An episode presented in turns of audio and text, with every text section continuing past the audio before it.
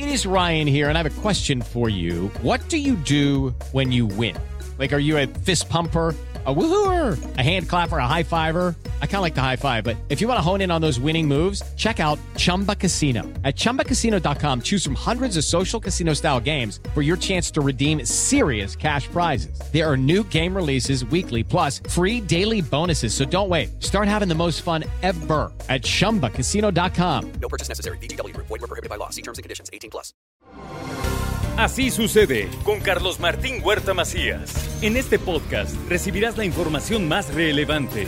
Un servicio de Asir Noticias. Bueno, y ahora llega la colaboración de don Alejandro Cañedo. Ya sabe usted que los viernes viajamos y viajamos muy seguros con Ale Cañedo, siempre con diferentes temas y siempre con la ilusión de estar en un lugar descansando, de estar en un lugar a lo mejor trabajando y conociendo. En fin, hay muchas, muchas cosas para poder salir de Puebla al Estado, al país o al mundo. Mi querido Ale, ¿cómo estás? Muy bien, Carlos Martín, gracias. Qué gusto saludarlos a todos. Buenos días. Estamos aquí disfrutando de una bella mañana en Puebla en la que nos recuerda que viajar es un verbo en tres tiempos, como lo he dicho.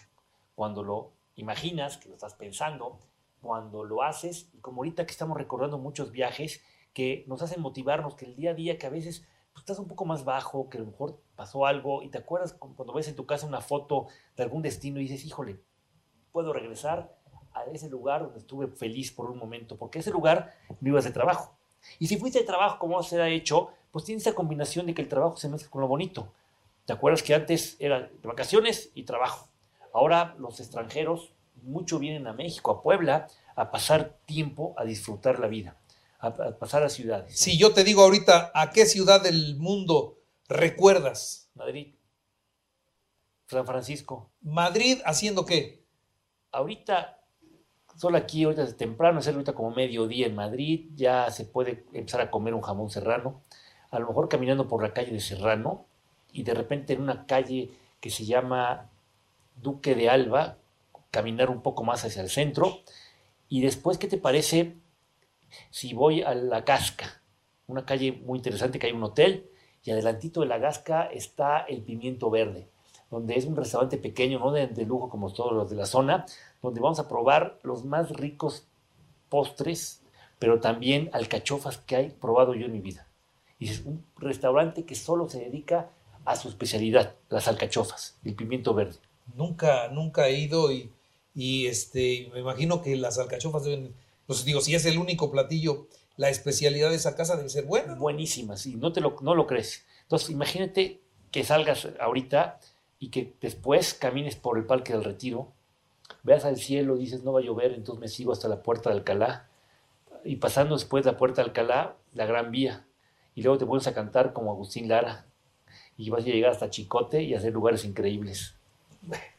Bueno, ya está recorriendo Madrid aquí, Ale Cañedo. Uno de los restaurantes más conocidos por los poblanos en Madrid es el de Casa Lucio, ¿no? Sí, y los, uno de los platillos más importantes que muchos restaurantes aquí de Puebla replican son los huevos rotos. Sí, los huevos rotos en todos los restaurantes españoles que están asentados en Puebla, todos hacen los huevos rotos. y, el, y el originalmente está ahí en Casa Lucio, que está cerca de la Plaza Mayor, en una esquinita.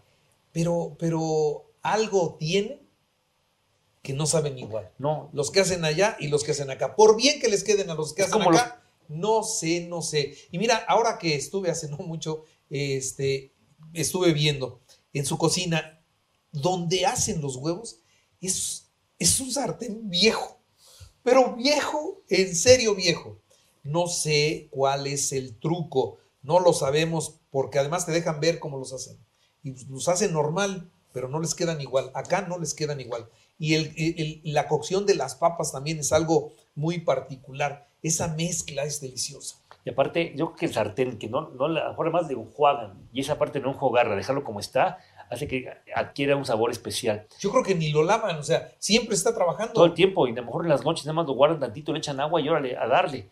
Y son de las cosas curiosas que tiene una ciudad como Madrid, y como muchas en el mundo, que tienen su propia identidad, pero otras, aunque tengan un nombre importante, no tienen esa identidad.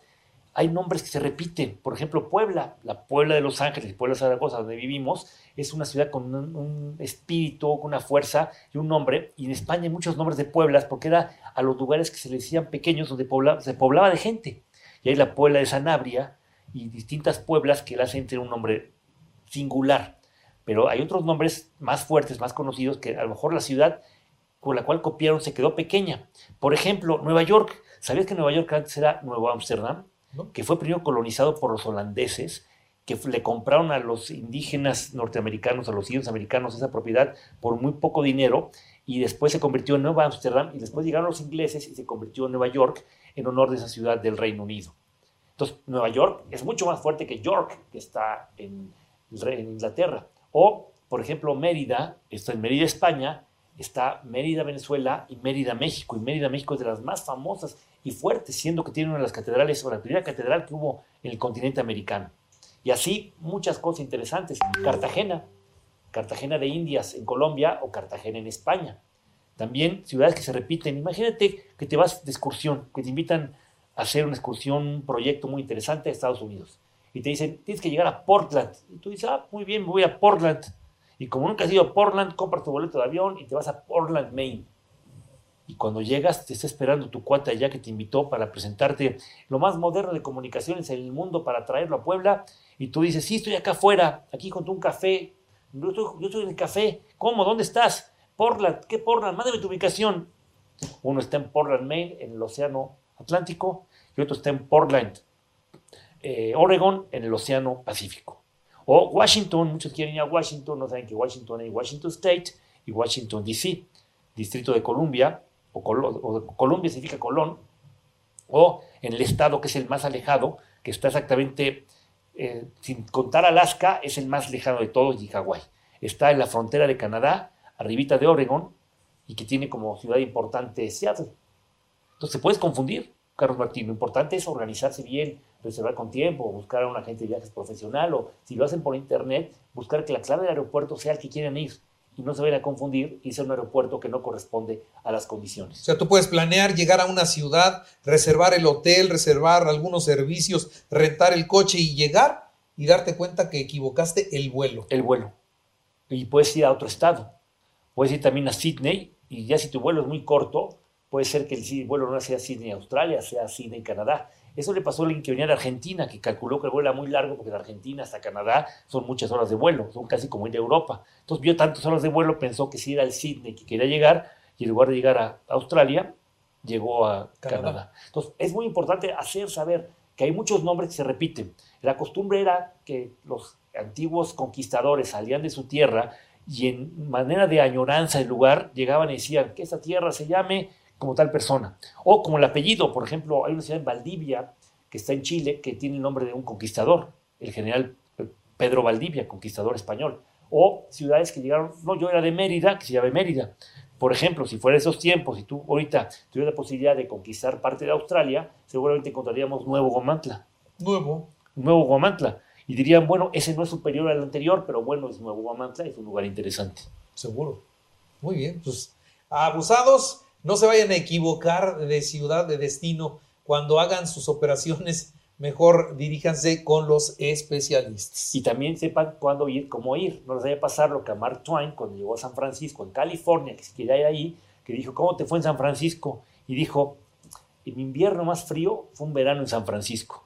Una ciudad increíble, pero que tiene unos altibajos de clima. De repente está todo muy tranquilo y llegan unas del Pacífico, unas nubes y una niebla que cubre todo. Y se ve el Golden Gate todo como si estuviera este, escondido. Y de repente sale el sol y se abre otra vez y como se aparece por arte de magia el famoso Golden Gate, que sale del parque Golden Gate y cruza hacia Sausalito, que es un lugar que te recomiendo muchísimo. Vas a probar los mejores mariscos y también para postre unos helados deliciosos. Muy bien. Ale Cañedo, qué gusto viajar Igualmente, contigo. Carlos Muchas gracias. Un saludo a todos. Gracias. Así sucede con Carlos Martín Huerta Macías. La información más relevante ahora en podcast. Sigue disfrutando de iHeartRadio.